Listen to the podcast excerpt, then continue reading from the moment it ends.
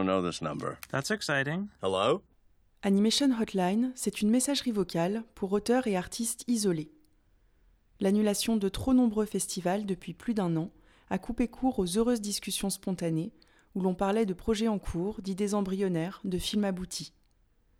J'ai eu envie de prendre des nouvelles de ces esprits créatifs, tout en laissant la liberté de s'exprimer au moment opportun, sans pression de l'immédiateté.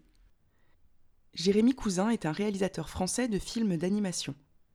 Il étudie le design graphique en Bretagne et le motion design à Paris. En 2019, il termine sa formation à l'école de la Poudrière, durant laquelle il réalise le film Lele et Lala, ainsi que son film de fin d'études À l'Ouest, sélectionné dans de nombreux festivals. En 2020, il est sélectionné pour la collection diffusée sur France Télévisions en sortant de l'école et réalise le film Conquistador, basé sur un poème de Paul Verlaine. En parallèle du développement de ses projets personnels, il travaille comme animateur sur différentes productions et comme intervenant pour sensibiliser les enfants à l'animation par le biais de la stop motion aux côtés de Martha Gennari.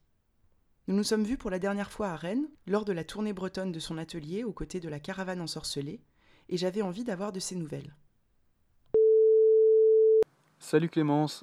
Alors j'ai passé tout le mois de juillet en résidence euh, à la Fabrique dans les Cévennes. Tu sais, c'est l'ancien studio d'animation fondé par Jean-François Laguioni, où ils ont réalisé les films Gwen et le livre de sable, Le château des singes, l'île de Blackmore et puis plein d'autres. Bah, la résidence est organisée par les Projectiles, qui est l'association des anciens étudiants de la Poudrière. Et on était sept, donc chacun travaillait sur l'écriture ou le développement de son court métrage. Euh, et moi j'ai essayé de faire un journal de, mes rêves, donc en essayant d'animer un rêve par jour. C'était vraiment chouette d'avancer ensemble sur nos projets respectifs dans un lieu comme celui-là. Il y avait des armoires remplies de cellulos avec les dessins des, vieux films comme Le Château des Singes. Et euh, il y avait aussi le banc titre de Paul Grimaud, qui est une machine monstrueuse qui remplit une salle à lui tout seul. Ah, c'était vraiment chouette. On a aussi participé à la vie du village de Saint-Laurent-Luminier en faisant une projection aux habitants de tous, les, tous nos films précédents. Et aussi, on a aidé Bernard Palacio et son association à monter le festival Sous les Étoiles, qui d'habitude propose un cinéma en plein air, mais cette année exceptionnellement avec euh, la crise sanitaire, ils ont dû euh, faire le, cinéma en salle, quoi, dans la salle de la mairie. Mais c'était quand même chouette. Donc pour en revenir à mon projet, c'était un projet un peu expérimental. Euh, donc pendant un mois, j'ai dessiné et animé mes rêves pour faire un journal de mes rêves en animation. Donc concrètement, chaque jour, j'essayais d'animer le rêve que j'avais fait la veille. Bah, j'ai essayé de faire des techniques un peu différentes euh, au jour le jour. En fait, j'ai tout fait à la main et j'ai utilisé seulement l'ordinateur pour euh, faire le montage à la fin.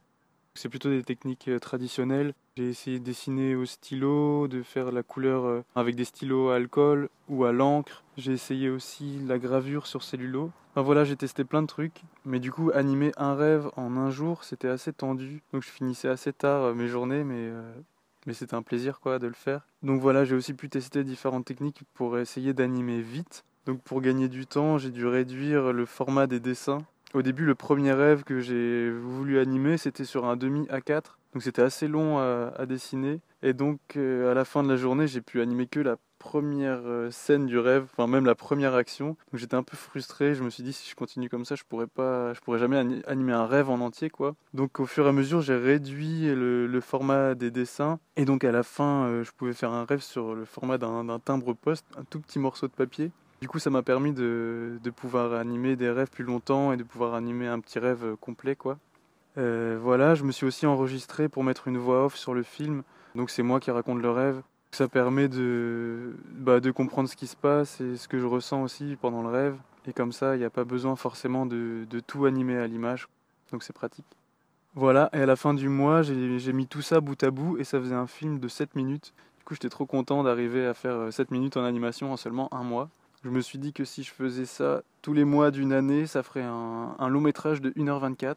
Donc ce serait super cool. Mais bon, c'est beaucoup de boulot. Et puis je pense que euh, une heure de rêve euh, à regarder comme ça, c'est un peu imbuvable. quoi. Donc je pense que 7 minutes, c'est déjà largement suffisant. Voilà, donc en attendant, je sais pas trop ce que je vais faire de, du film. J'ai pas tout à fait fini parce qu'il faut que je retravaille un petit peu le son qui est euh, un peu brut pour le moment. Donc je sais pas si je l'envoie en festival euh, dans les catégories euh, expérimentales ou what the fuck, ou je sais pas si je le mets simplement sur, sur internet. je, vais, je vais voir ça.